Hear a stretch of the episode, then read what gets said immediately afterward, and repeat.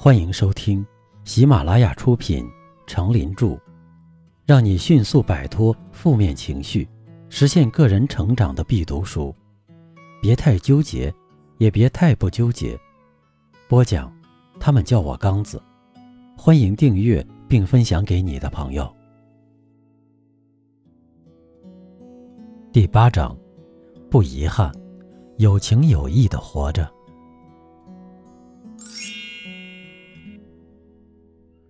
第二篇，朋友是我们的无价之宝。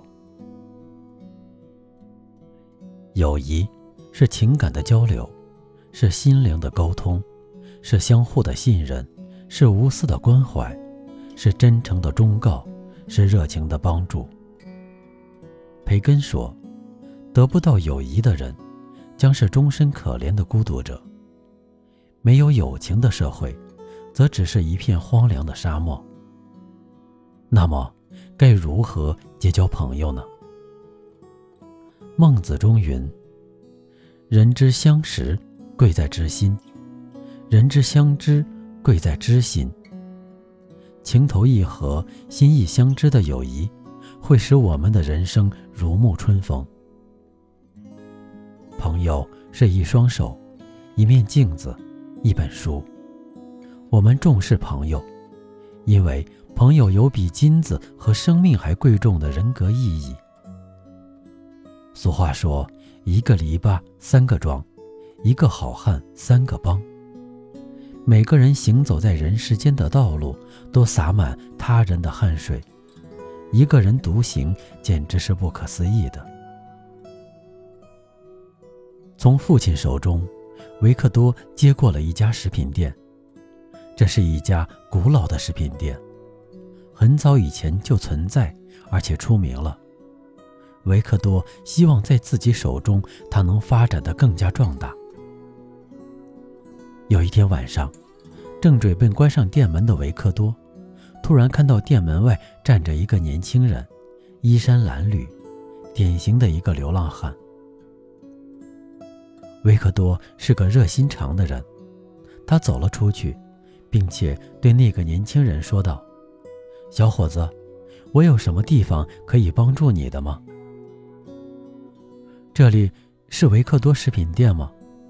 我是从墨西哥来找工作的，可是整整两个月了，我仍然没有找到一份合适的工作。我父亲年轻时也来过美国，他告诉我，他在你的店里买过东西。喏。”就是这顶帽子。”年轻人说道。维克多看见小伙子戴着一顶十分破旧的帽子，那个被污渍弄得模模糊糊的 V 字形符号，正是他店里的标记。我现在没有钱回家了，也好久没有吃过一顿饱餐了。我想，年轻人继续说道。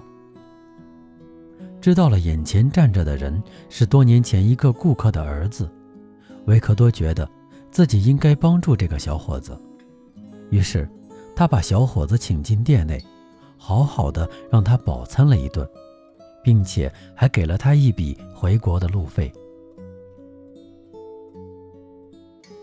维克多不久便将此事淡忘了。过了十几年，维克多的食品店越来越兴旺。在美国开了许多家分店。他决定向海外扩展，可是由于在海外没有根基，为此维克多犹豫不决。这时，他突然收到一封从墨西哥寄来的陌生人的信，寄信人正是多年前他曾经帮过的那个流浪青年。那个年轻人已经成了墨西哥一家大公司的总经理。在信中，他邀请维克多来墨西哥发展，与他共创事业。这对维克多来说真是喜出望外。有了那位年轻人的帮助，维克多很快在墨西哥建立了他的连锁店，而且发展的异常迅速。生活中，我们多结交一个朋友，就多一条路。最不可缺少的就是朋友。爱默生说：“找到朋友的唯一办法就是结交朋友。离开了朋友，我们往往会陷入无助之中。在我们最困难的时候，往往是我们的朋友帮助了我们。我们千万别远离了朋友。要知道，朋友是我们人生中一笔巨大的财富，是让我们不再孤单行走在世界上的重要的根基。”朋友应该以诚相待，没有真诚，人们的关系只能是虚伪的结合；没有真诚，美好的友谊只能是水中月，镜中花。圣经上说，忠诚的朋友是无价之宝。我们不能用钱来衡量朋友的价值，也不能买到友谊。忠诚。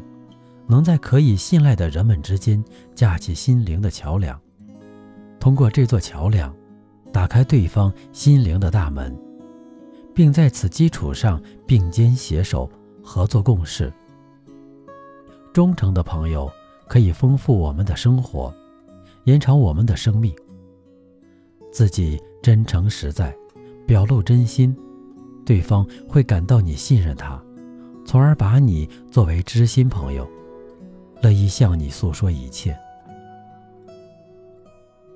心理学家认为，每个人的思想深处都有隐蔽的一面，同时又有开放的一面，希望获得他人的理解和信任。然而，开放是定向的，即向自己信得过的人开放，以一个开放的心灵换取一位全心全意帮助自己的朋友。这，就是用忠诚换来忠诚。一次，亚逊斯来到阿尔卑斯山下，他遇到了几位天神。天神问：“亚逊斯，你有过朋友吗？”“有啊，他爱我胜过爱你们。”亚逊斯回答道。天神们被这句话激怒了。他们决心杀死亚逊斯的朋友，便询问这位朋友是谁。亚逊斯看出了天神们的用意，就闭口不谈。天神们拿出了各自的宝贝，引诱亚逊斯，许诺他成为一个威严无比的国王，将有一位美貌无比的妻子，等等。这一切都没有打动亚逊斯的心。神通无比的天神们，还是抓到了亚逊斯的朋友。他们以同样的手段去引诱亚逊斯的朋友，只要他同意背叛亚逊斯，就得到所要的一切：财富、美色、权势。哪知这位朋友也和亚逊斯一样，丝毫未动心。天神们既羡慕又惭愧，将他们放下了山。亚逊斯说：“我们彼此信任、忠诚，没有什么比我们的友谊更重要的。”他们的忠诚的友谊震惊了天神，为世人传颂着。忠诚是友谊的标志，对朋友忠诚，说明你对自己交友的正确认识。你对朋友的忠诚，必然能换回朋友对你的倾心报答。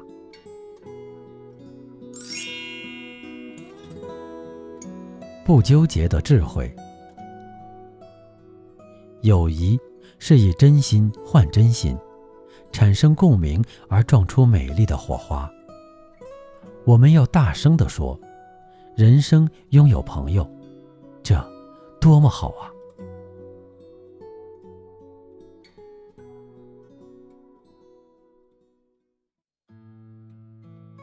您刚才收听的是。